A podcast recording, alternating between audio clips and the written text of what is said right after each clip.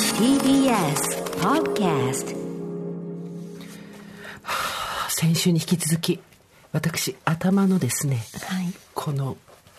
頭皮っつうの、これをギュギュギュッと押してカッサーブラシっていうので今後ろに流してるんですよ顔がね落ちてくるわけよちょっとずるいじゃないあなた一人でさっきからなんか油塗ったり何したりちゃんミカなんでやってるのそれこの後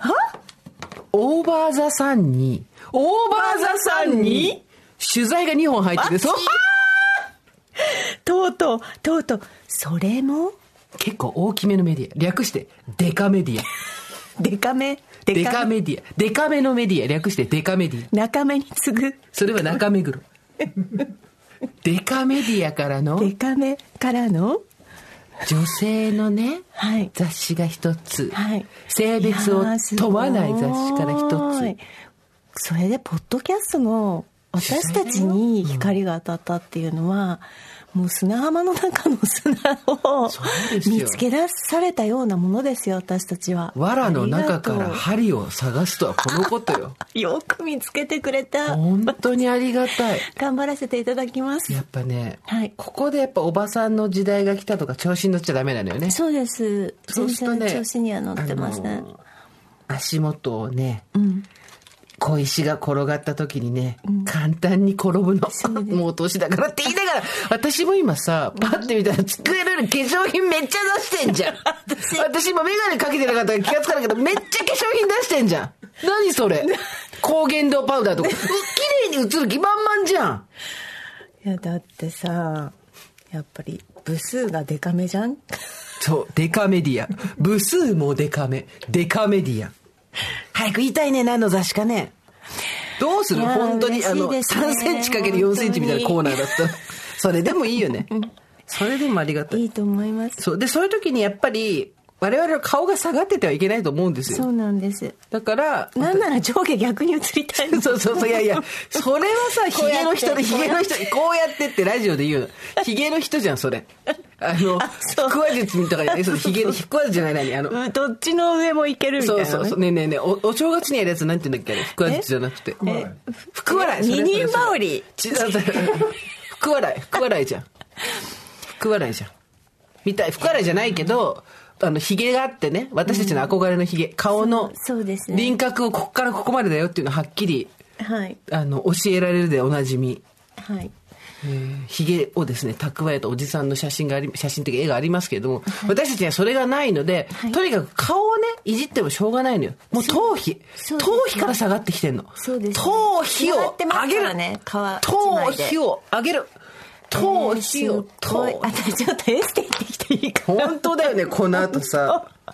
2本ね立て続けにっていうことですもんね日本取材があるのよはい、すごいクレオパトラみたいになってるクレスフィンクスじゃんみちたいょなっと待って、待って待って待って待って、ミカさん待って待って。なんだっクレオパテラとスフィンクスは見間違えない。クレオパテラとかスフィンクスみたいになってるよってのはちょっとエジプトをバカにしすぎ。しましましましまのしたやつ髪ねのうん髪やのつね。イヤミのシルエットと一緒のやつでしょ。それじゃないよ。もう本当にスーねち。ゃんがねなんか引っ越しされたみたいでねそうなんですよ。引っ越しましたよ。かようやく、引っ越しはようやく完了したけど。いやすごいねあのマンションやばいでしょ立身出世マンション だねちょっと私はね、私はね、状況マンションって呼んでるの。立身出世状況マンション裸一貫マンションでしょそう裸一貫東京上京マンションって呼んでんだけ ど、もう、すっなんていうごのいねあれいやらしいマンションだいやもうよあのね、見た中で一番いやらしいマンションにひした。どいよそう。結果かと思ってよかつてのかつての月9並みの浅野敦子が住んでそのマンションだよね。そうそうそう本当に。わかるよ。すごいよく見つけましたね、でもやっぱあれぐらいかぶいていかないとさ、40代後半。はいこれからもう一山登るわけじゃん。写真が来た時「エグザイルって返しましたわかる、うん、わかる。言いたいことはわかる。LDH のおしゃれな皆さんが住んでてもおかしくないようまなあ景色だよね、窓からの景色がね。うんそうだですねけど、まあ、美香ちゃんに送った、ソファーから寝くそべって送った窓の外の景色の手前に、普通にコンビニのプライベートブランドのほうじ茶にストローがそのまま刺さってる のそのまま映ってて。あで、私は生活は踊るっていう番組をやってるけど、はいもう、まあ、お察しって感じまあ、はい皆までは言わないけど、まあみんなを察して、生活くそ生活面っていう感じになってるわけ、今。察して、察して。うんわかるようん察してよね。そう。はっきり言わないけどさ。で、その、察していただいた暁で、けあの、はいあの、引っ越したわけですよ窓バーンみたいなそところうですよね。でもうこうなったらかぶいていかなきゃここでしぼんじゃダメだぞっていうことはでいはいはいかぶいていこうっていうことでいと思いますあの部屋を探したわけですけどえ私はなんか螺旋あたりの絵をあのごめんそれはね前の家がうそうだっ たの前住んでた家がめちゃめちゃトンチキな家で、はいオーナーさんがバブル時代の,、ええあの平野ノラさんがやってたバブルの人いたじゃん、はいはいはいあれを地で行ってる人だったの、ええオーナーが、だから私たち内見に行った時に、はい部屋にマジでラッセンの絵が置いてあったのあーでもそそうれではこれはお客様を迎えるための絵なので、はいえー引っ越してきてもあげませんって書いてあって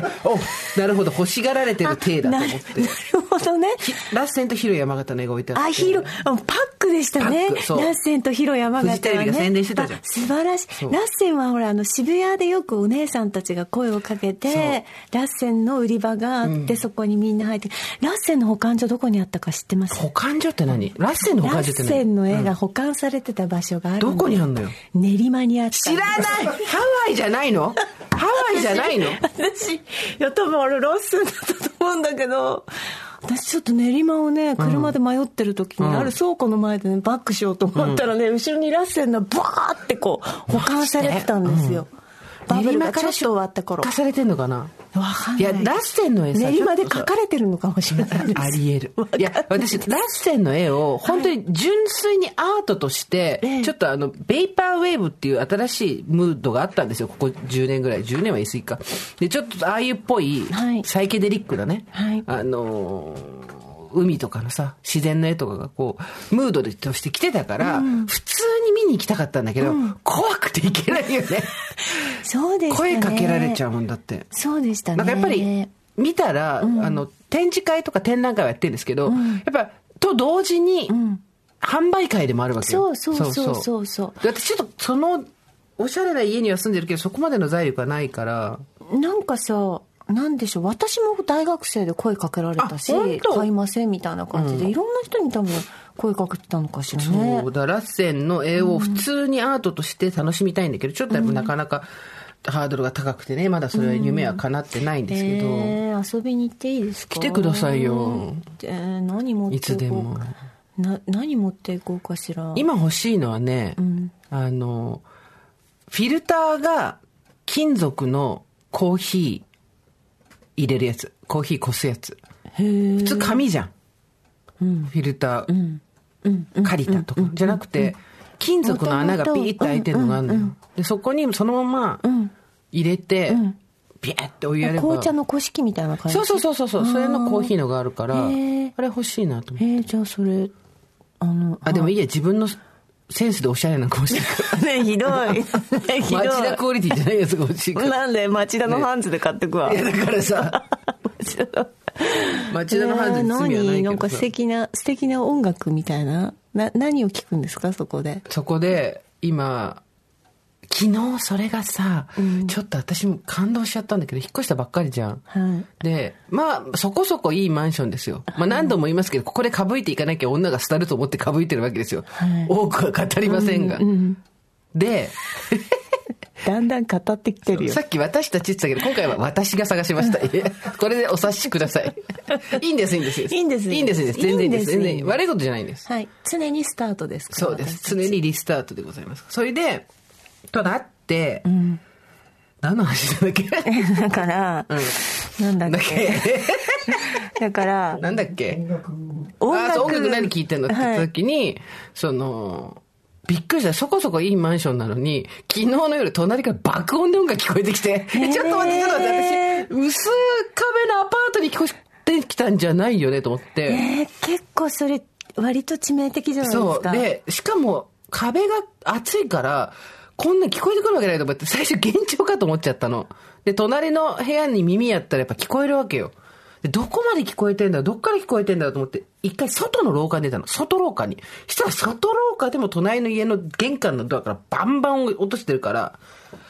これは、で、隣の女の人の一人暮らしなのよ。すごい香水がきつい隣とで、なんか、チャラ箱でかかってるようなさ、音楽で、こう、なんていうの、ウェーイみたいな、サイバージャパンみたいな感じなんだけど、これはもう、インディーズのヒップホップとかで対抗するしかないなと思 って、本来だったら、管理人とかに言って、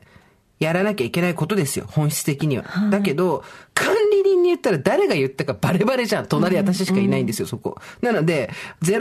070シェイクっていう、あの、ラッパーの、女の子のラッパーの子がいるんですけど、070って数字でシェイクって子がいるんですけど、それをですね、爆音で私もかけました。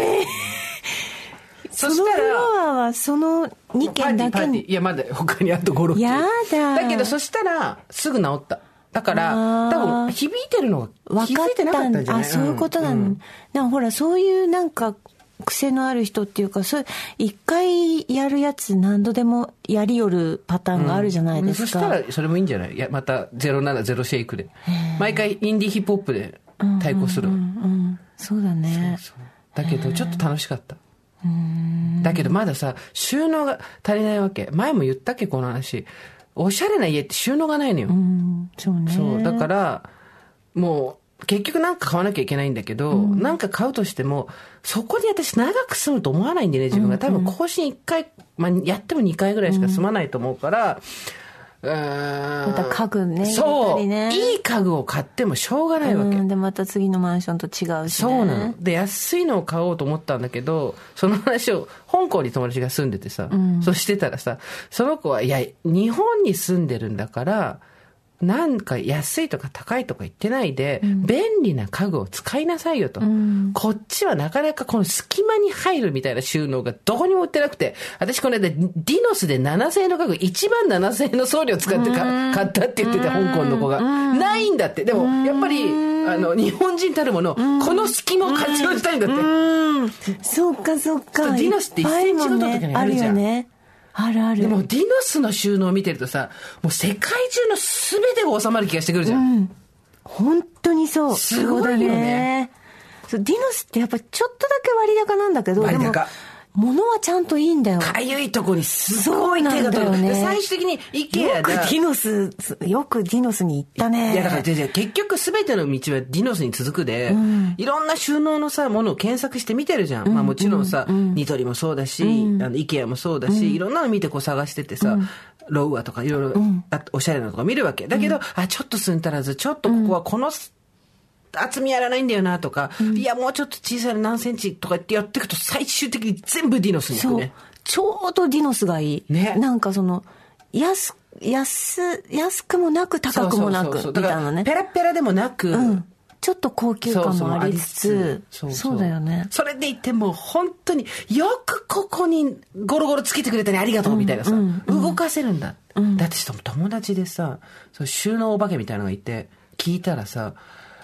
じゃあここのスペース6 0センチあるから6 0ンチの厚みの高さ9 0ンチぐらいのキャビネットみたいなの買えばいいのにって言ったら違うよって言って、奥行き6 0ンチなんか外から手入んなくて奥に何入ってるか分かんないから奥行き4 0ンチのキャビネットを買って2 0ンチのディノスを買えよって言われてへーそのだからわざと隙間を作るわけへー隙間に埋めるんじゃなくてもうディノス中心に逆算して考えて隙間クリエイトへえだから、60センチの幅だったら、40センチの、えっと大きな棚を入れて、残った20センチにディノスはシャーッと入れるわけよ。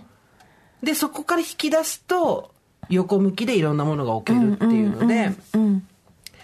これですよ、やっぱり。なんだろうね、あのディノスの。ディノスのさ、作ってる人たちに話聞きたいよね。いやもう本当にねディノスでよかったなと思って私頑張ってやっぱり新婚の頃ちょっとこう、あの高めの家具とかはい買はいった時期ありましたけど、やっぱどうにもこうにも持て余してて今どうしようかなと思ってますもんね使い勝手とか耐久性とかで言ったら、身の丈はディノスなんだよね。そうなんですよね高いけどね、若干高いから、他のところ買いたくなるのよ、正直。だけど、例えばさ、そこでレビューとか見ると、で安い方のはレールがついてないから引き戸がガタガタして使いづらいとかさ、あと何、途中までしか開かないとかさ、やっぱなんかあるわけよ。うんうんだけどもうディノスの方は、レビューのクオリティが高いっていうか、もうレビュアーたちの求めるものが、ディノスクオリティだか、わからるわかるなんかこう、 2センチほど右にずれるといいですね、みたいな。そこを言うんだ、みたいなさ。なんていうのもうあの、プロのピアニスト向けの好評みたいになってるわけ。なんていうのよく弾けましたね、みたいな話じゃなくてさ。いや、ここにはまだまだ入れないなと思いつつ、ディノス買おうかなとと。いいじゃないめですちゃかめちゃおしゃれな楽しさそうじゃない新しいおしゃれじゃないんだよね。めちゃめちゃゃおしゃれっていうか、なんかとにかく、東京に対して何らかの思い入れが強すぎる人が最初に住む、もしくは東京で成功したいみたいな人がギラギラして住むみたいなマンションです。なんでここにしたのかっていうと、私はギラギラしたいんです。東京が見えるね窓からねそうそう窓から東京が見えるよ、一望できるよ、だけどタワーマンションなんだ けどどっちかっていうと半分より下っていうねここに私のここに私のあのー小市民感が出るわけあんた頑張ったよ本当だよ女の夢だよ本当だよ おしゃれな街でおしゃれなタワマンの、でも半分か らしたでその半分からしたいいじゃんでさもうちょっと上も空いてたわけ部屋もでもうちょっと上借りようかなでも高いじゃん、フロアが高いだけで値段が上がるっていうのはどうしてもやっぱ納得できなくてそうねなんだろうね、まあ確かに景色がね、眺望っていうのはありますけれども、私の友達が、あの、エレベーターでイライラするからやめなってそ言わうれて、そうそうでそんなそんな窓に行くわけじゃないしないないなカいそうーそうテン引いちゃうし、そんなわかんないじゃないですかなんかね、朝とか自分のフロアまで上がってくるのを待つのが、すごいイライラしたりするんだって。えーボジョレ・ヌーボー買ってくわいや、そういう感じ。あの、含み笑いも含めてのボジョレー感はある。風呂にでも入れて使ってよいやいや、ダメでしょ。酔っ払って、もっと酔っちゃうでしょ。ボジョレ・ブロみたいなやつにしてぼよ、 ぼ、点々が多すぎるよ。ダークテボジョレーブド。ボジョレーブド。ネットなんだっけまなあまあまあまあ昔聞いてたまた頑張りますよ。音人楽生一から頑張りますよえまた一から人生頑張りますよ これオーバーザさんでしか言わないからね私あと原稿でそろそろ出るので書いたかな12月に出るのでちょっと書いたけどチラッと書いただけ生活は踊るでは言わない だって生活は踊るさもう私のこと嫌いなのに聞いてんのがいるんだもんいいじゃないですかやだよ。こういう話もオーバーザさんじゃするよ。 もうなんだよ。文句言うためだけに相談のコーナーだけ聞きに来なくていいよ、もうマジで。なんなんだろうねでも聞きたいんじゃないかなどうなんでしょうねどう、どう思いますなんですかそういうやからは。本当に。うん家までピンポンしに来たやっぱりよね。本本当。当なんでお家わかるのいやいや、知らないよ。願望。願望。I wish あ I あ could. そうあああなたがね、うんそうあそうなたが、ね、家までピンポンしに行きたい行って、もう面と向かって行ってみろ、もうすっごい嫌だ本当に今一番私が嫌なのなんだか知ってる知らないこれ男女逆だったらこんな風には言わなかったよねっていうあのもしもたらればディスああちょっとお願いしますこれを言われるんですよ例えば、は男性からのはい相談が来るじゃないですか、はいでそれにこう真摯に答えるじゃないあですかーそうすると、これ女だったらここまで言わなかったよねとあか、ーで女からの相談に答えると、これ男が相談者だったらもっと厳しく言って、なんだそのクソたらればはっていうね。本当家まで行ってピンポン行きたどっちでもいいよいっ。ていうそんことですねいや、そんなこと思ってない。怒ってる時は怒ってるの。怒りはちゃんと出すよ。もう本当、なんかもう、だってさ、そんなのずるくない、その性別がうんぬんとかじゃなくてそのさ個人にさ答えてるわしは相談は踊るわ、個人が相談してきてるんだからその個人の人がどう思うかっていうことなわけじゃん、もちろん相談エンターテインメントだから他に聞いてる人が楽しめるようにっていう努力もするけど、はいどっちが優先順位高いって言ったら相談者だよそんなの圧倒的に。はいはいで相談を書いてくる時点でどんなにくだらない自分勝手な相談でも、まあ、本人としてはちょっと袋小路に入りつつあるわけじゃん。っていう人に何をどんな言葉をかけるか、まあ、だって私がもう今日ちょっとネガティブはトークでいくけど、次に嫌いな、男だったらどうだろうな女だったらどうだろうなに続き嫌いなはい感想第2位、こんな相談しかなかったなんてもうメール来てないんじゃないのああそうですかピコピコマシーン持って追っかけました。朝会社に行くときに玄関から出た瞬間からピコピコマシーン持って、ピラピラピラピラって後ろにガーッてピラピラピラピラピラピラ両手にピラピラピラピラピラ大丈夫です。たくさん来てますし、一、人の人の何度も読んでもいいじゃないですそうか。一年後、二年後でそうそう答えは変わりますそうし。そうまあ嫌なことあるんだろうなと思うけどね向こうもね、いっつもあとなんだけどもう本当それでトップ5作りたいぐらい「Welcome to the top 5」って言って あの生活を踊る相談を踊るで言われるディス私が腹立つものトップ5を作って美香ちゃんに提出したいぐらい、うん、いいよ。読み上げるから。本当にここで消化してもいいし。本当だよ、まあ、そういう腹ための立つことありますよ。そりゃ。ありますかえありますか ありますよね。ありますよね。あるけどな。なんだかなって感じです。本当に。言える腹立つことないのえ言える腹立つないよ ないねよね。パーカーの紐が牛乳に入ったとかそういうこともわかんないけど、あの牛乳、腹立つあのさ、牛乳までさ、ついさ、牛乳開け、あの、パック開けたらさ、逆に開けたんだよね。あの、あはいはいはいあの注前後ぎ口じゃない方ね前後は、そうそうそう。で、全部開けちゃうことうになんいわかるわかるでそうあれそうあれだけどさ牛乳さパック作った人天才だと思わないあれさこっちから開けてっていう方の方が開けやすいんだよねそう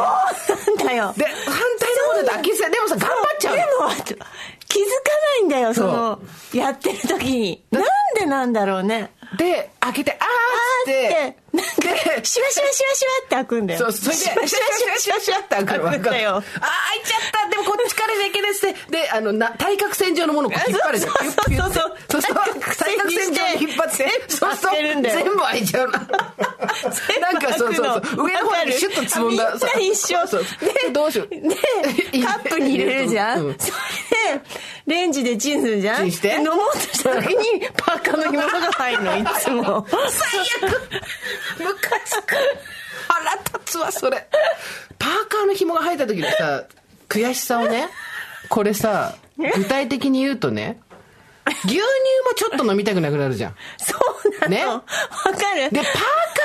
ーが牛乳臭くなるっていうのがこれまたさそう。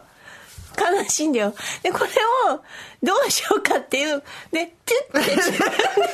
口組んででねピュッて組んじゃう自分もなんか嫌なの。でも、パーカーのねわかる結台所び目にのと、ころねキュッと口に入れてねうんわかるわかるわかる台所に行ってなんかするまでもないの。うんうんわかるだからね、しょうもない無な。駄にしたくないね酪農家の人たちのためにね無駄にしないためしにょうもないなって思いながらやあのってますよ。子供の頃にツツジのお尻をチュッとしたよう なねああいうそういうことですノスタルジーだよねそういうことですそういうことですまあ腹立つことはいっぱいありますよありますよねありますけどねなんで、はいあれ文句ばっかり言ってだったらだったらやった方がいいんじゃないかなって思ったりと かね文 句がいや堀井さんもですねあのあれなんか言うんだったらそれ自分でやってみたらいかがでしょうかみたいなね なんかそういうのがありますよね堀井さんはですねあの昨今ですねまた 田中かっこいいか昨今ですね私がここ23年ずっとですねあの堀井さんのね刺激してはいけない箱を私が刺激し続けた結果ですねだんだんフェミニズムに目覚め始めましてですねあでも本当にありがとうございましたこれおかしくないですかとかいう LINE が来て「しめしめ」っていう ね本当にあり私は気づかずに死んでいく女だ った。本当にいやいやいやいやいや本当にそれが普通だと思って、あのやっぱりあの田舎の母にもそう教育されましたし、まあねうち親の世代はそうようちそらのうなん、んそれが普通だと思ってきましたけれども、やっぱりあのー新たなこの世界を開いてくれてありがとう、 ありやがとうっぱりどういたしましてやっぱりあの窓開いて るマンションに住むだけあるなとそう思そっうドてーンってね もう私ももう本当にはい、東京ラブストーリーはいみたいなただ例えが古い浅野敦子が住んでるであろうあの時あのドゥドゥドゥショートゥルントゥルンチクチュン感知っつってねこれダメですからコンプレコンプレセ切るかックスしようはもうハラスメントですからあそうでした我々の年齢なんか言ったらもう完全にダメですからそうでした。赤成香とあの二人の関係性があればいいですけど、はい我々が誰かに「ねえねえねえセックスしよう」ってもう完全にハラスメントなんかちょっとおかしいそ人うそうだとそうそ思うう。そうです少しどうかしてると思われちゃいま す少しから一ね週間ぐらい休んだらどうでしょうか、堀井さんってね。 やれちゃいますので。ラジオネーム、タンスはうまく運べないさん。も うこれせ、ダンスはうまく踊れないが元ネタってわかんないからね、若い子は。甘えてるでしょ。いいよ。 いいよオーバースさんでは甘えていいよ。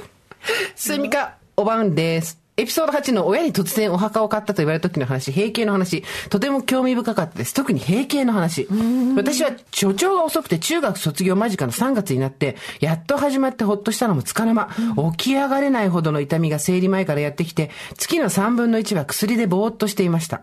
大人になっても痛みからは逃れられず、当時はまだあった生理休暇と有給休暇をフル活用し、有給がなくなる前に休日出勤と残業を振り替え、なんとか業務に支障が出ないよう働いていました。そんな生活が30年以上続いたある日、そろそろ予定日なのに体がやけに軽く、それがかえって不安になり、かかりつけの婦人科の先生に相談したところ、閉経だと分かったのです。まだ50歳前でしたから先生はとても言いにくそうにしていましたが、私からすれば毎月の煩わしさから解放されるのが本当に心から嬉しくて、先生の前でずっとはしゃいでいたので、後で看護師さんが、大丈夫ですか少し休んでいかれますかと聞いてきたくらい様子がおかしかったみたいです。夫も長年私の生理中心の生活に付き合ってくれていたので、ケーキをホールで買ってきて、ケーキ屋さんに祝閉経のプレートも書いてもらってお祝いしました。閉経から6年経ち、前と後でこんなに生活が楽しくなるとは思いもしませんでした。だって好きな時に好きなだけ散歩にも買い物にも行けるんですよ。そりゃ更年期障害もあります。年がら年中頭から汗が大量に出たり、寝つきが悪くなったり。でも汗は拭けばいいんです。寝つきが悪ければ徹夜して寝たい時に寝ればいいんです。更年期ネーム、タンスはうまく運べないって最後に書いてありましたけど、おめでとうございあまりすが。とうございます。力強いね。勇気になるね、こういうのそうだ聞くと。うんね。全然ね、大丈夫だなと思いました、ね。人だっているわけですよそうですね汗が出たら拭けばいいその通りそういうことです。本当に、ねうん堀井さんはメール読んでえ私じゃあそうですねあ稲カッペの感想をいただいております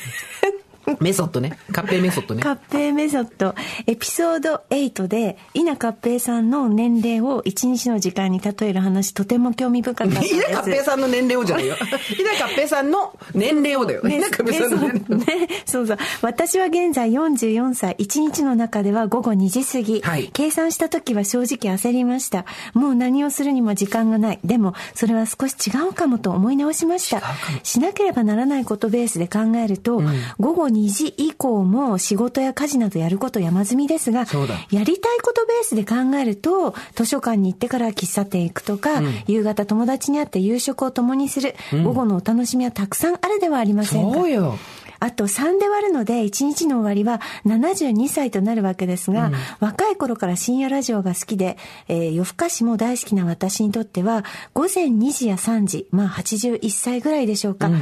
至福の時間だったりもします。長い人生、今どのあたりにいるのかよくわかりましたし、午後2時だからといって好きに使えばいいんですよね。自分の人生ですものということで、このところ好きなことへの転職というか独立を考えていたのですが、一歩踏み出してみようかと思い出します。素晴らしいすごいカみんなッカッペペメメソソッッドド。イナタイムです。稲ちゃんてってイっナてってタイム。れってってれストップ稲タイム てれれれつってれってこれ怒られるんだよねいっぱい歌うとねポッドキャストダメだってい稲うタイムですてってってれれってってここで出会った負けへんでという言葉や、はい今までのリスナーの方からのお手紙が味方になってくれているような気分ですということですごいじゃないですかちょっと私ねあのね私ツイッターで「イナタイム」イナタイムなんとかってあの書いたんですよハッシ英ュタ語グねで、うん英語であ あのでちょっとわかなんんなだっけいけどグレート グレイト 私あれなんであのあ言葉書いたんだろうと思ってちょっとでそれは私、イナタイムを作った時にあのちょっとタイムをねずっと並べてる人がいるんです、でそのタイムをこうやって見てたらタイムのところに「イナタイム」っては書いてないんだけど、タイムザ・グレートリセットでしょザ・グレートリセットって書いてたんです、でザ・グレートリセットってなんだろうって聞いてみたらなんかすごい会議というかこれから国際的にやっていく会議の標語が、ザ・グレートリセット負けへんでだったの、グレートリセット、ちょっと待って、今、あなたレジリエンスだけでして、グレートリセットも負けへんで負訳しちけゃへっんたっての。なんグレートリセットちょっと聞いてみてくださいのグレートリセットっていう会、なんか何ら大かの層なうん何グレらートかリセのット。会議があるんですけどツインサミット形式2021年に始動だって。やばい、私たちの先取り感覚やばい。それが、負けへんでなんですよそうなんだ。はい新しいソーシャルコントラクト、過去社会契約が必要レです。ジリレレジリ。 なんかレジリエンスが出てくるから本当そうなんですすごい。本当だグレートリセットとは協力を通じ、より公正で持続可能かつ、レジリエンス、確保、敵を回復する力のある未来のため に、経済、社会システムの基盤に、急速に、緊急に構築するというコミットメントだって、基盤を新しく緊急に構築するぞっていうコ要ミッすトメント。るに、イナタイムとレジリエンスがあの合わさってはいグレートとリセットになったんですっていうことなんですよだかえらってことは世界規模って話イナタイムがイナタ イムが。イナタイムは世界規模の話だったんだ。これは参っそうたいうねこと。なんですよ、びっくりしましたよだから負けへんではいろんなところに今そうですね。はい言ってるんじゃないですかそう、負けよう勝ちにはいかないけど負けへんでってそいううねで。すそうですえー、いもこさん、すーさんみかさん、こんにちは。この度遺伝子検査により将来卵巣がんになる可能性が高いことが分かったので、卵巣卵管ついでに子宮を予防切除することにしました。44歳自主的に完全閉経します。保険が効かないタイプの遺伝子変異なので、自費で70万円です。70万円です。2回繰り返して書いてある。しかもすでに乳がんをやっているので少し迷いましたが、乳がん以外のがんになりたくないという思いもあり、内臓を取るので体重が軽くなるのではと少し期待して調べてみましたが、卵巣の重さは 14g、子宮 50g。軽いな大した重さではありませんでした。こんな小さい臓器に振り回される女は本当に面倒ですね。お二人もどうかご自愛ください。え、ちょっと待って、子宮は1個じゃん。卵巣2個でしょ、?28 たす50で78しかないのえー ?78g に振り回されてそんるなちっちゃいんだのねそうなんだねやだもう。ね嫌えになっちゃう。そうなんだねねえ。いや、自主閉経おめでとうございます。うん自主完全閉経。うん素晴らしいね私たちも後で行きますからちゃんと行きますから本当にうんねでも、考えてる友達いる。やっぱり、内膜症とかが多くて、もう使わないんだったらあってもあんま意味ないですよって言って、うんうん取りますかどうしますか先そにうそうそう。あそうですか自主閉経。まあいろんな結局最後一緒だしねみんなねそうそうそうそうんいいんじゃないですかねう。ねいやでもなんかその自費で出すのがかわいそう70ねねねえまあでもそこ払える力があるっていうのがすごいよ。うんそうね。だねだし将来のことを考えたらさ、可能性が高いってもう分かってんだもん。遺伝子で、そしたらね、要望したくなる気持ちも分からないでもん、いや、今年は特にほら、いろんなことがあった年じゃないですか。はいだかはいら、およあの、忘年会とかも全然ないじゃん。ないですねないね、このほら「生活踊る」なんかでもねみんな集まって楽しいことしてたもんね昔はねキャンプ行ったりとかねそうそでもうも TBS ラジオでね全然ないうんまあ、どこの番組もそうですしね、はいないですかもう全然私もともと忘年会あんまり好きじゃなかったんですけど、えっ、と、なので誘われても断るうんことが多かったんですけど、すっごい人間としてひどいこと言いますけど、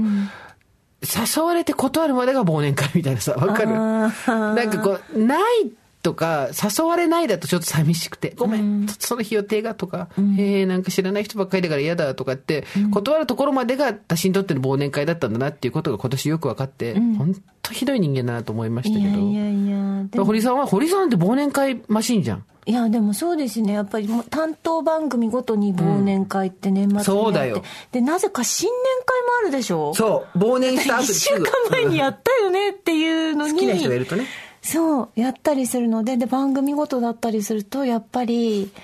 忘年会だけでも1020ぐらいあったりしますよ、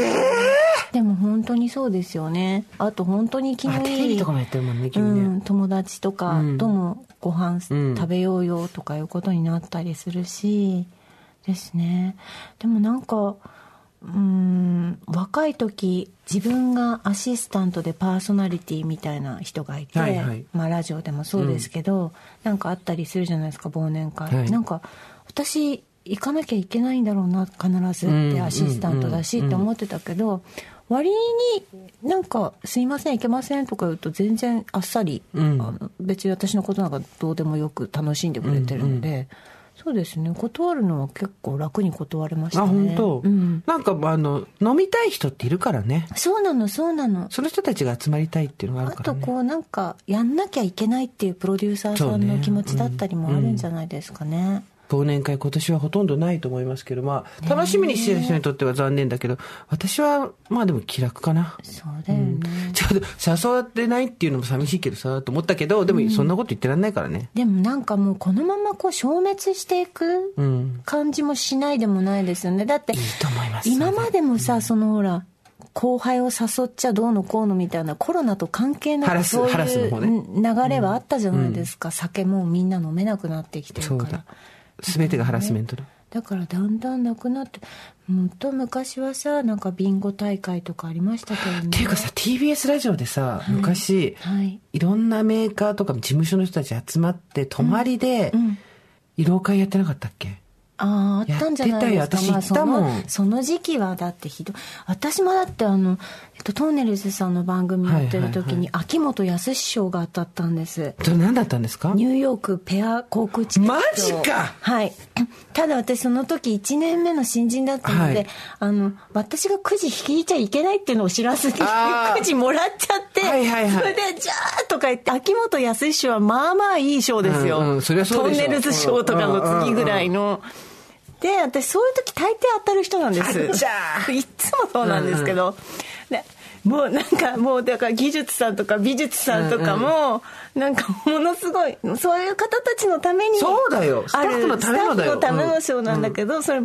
そのビンゴカードも私はもらっちゃいけないっていうの知らなかったから、普通にもらっちゃったわけ暗黙の了解をね知らずに、はいで最後の最後もうメインどころもうピークに差し掛かってる時「秋元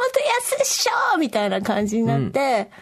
でニューヨークペアチケット航空券みたいになって「お誰でしょう!」みたいになった時に「はい」みたいな感じで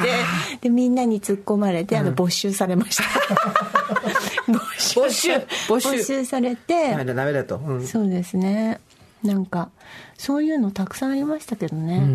今なら何賞が欲しいえ今なら何てかさ、オーバーザさん架空の忘年会でリスナーさんを招いたし、あーいいやですねった人で、そこでガラポン何やる ?1 位何えっ、となんか山中秀樹さんのなんかとかなんかわかんないけどどう何なんで なんでそわれかんない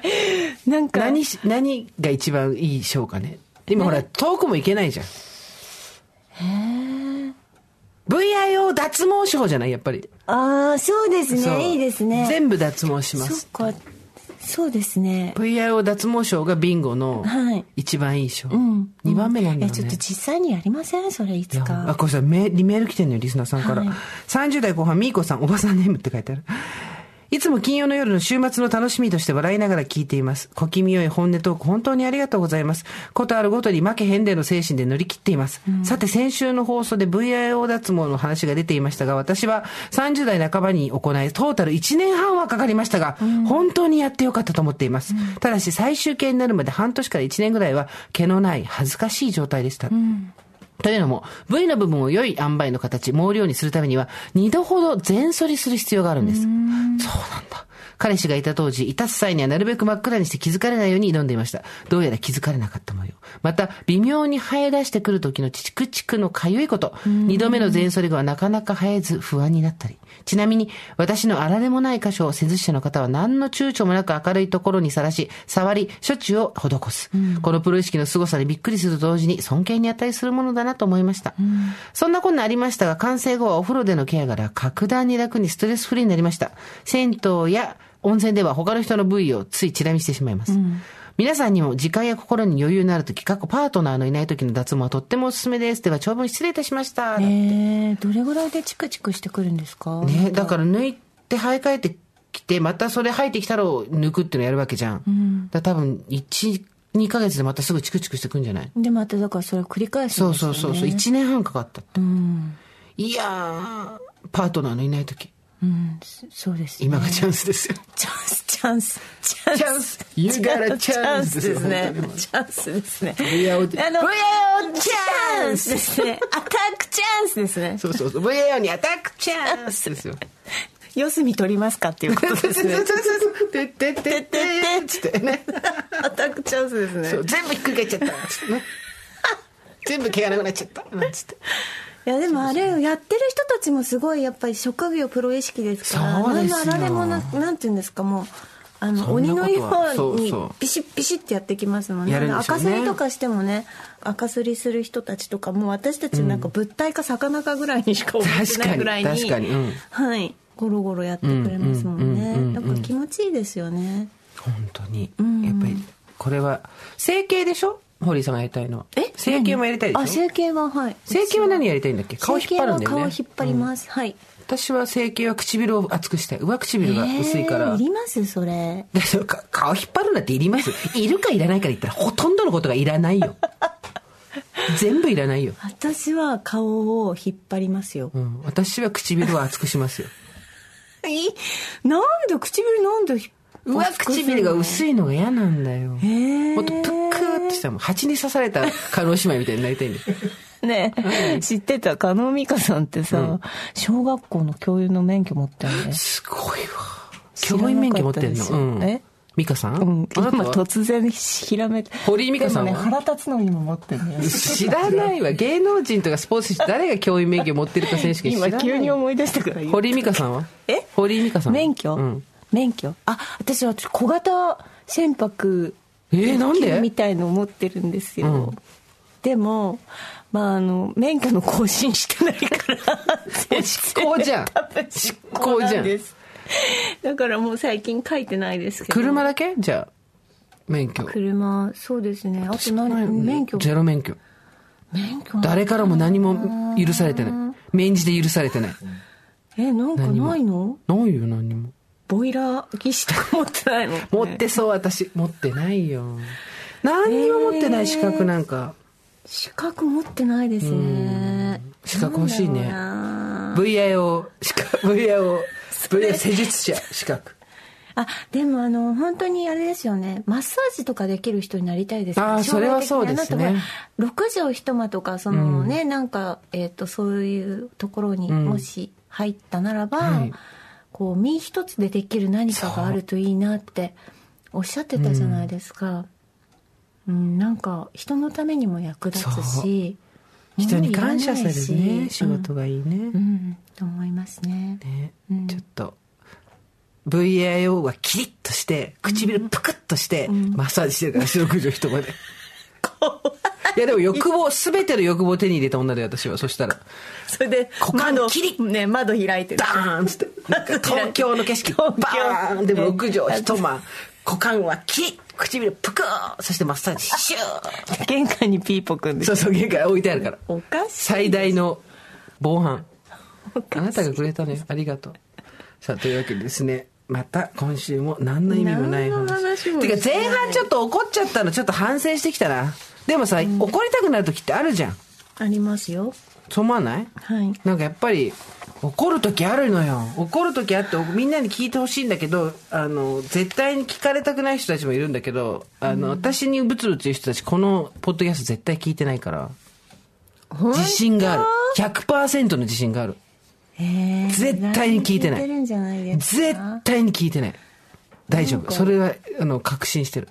すごいジャッジもする人あわもう一個思い出しちゃった最後に、 相談コーナーで言われてムカつく言葉 第3位第3位あの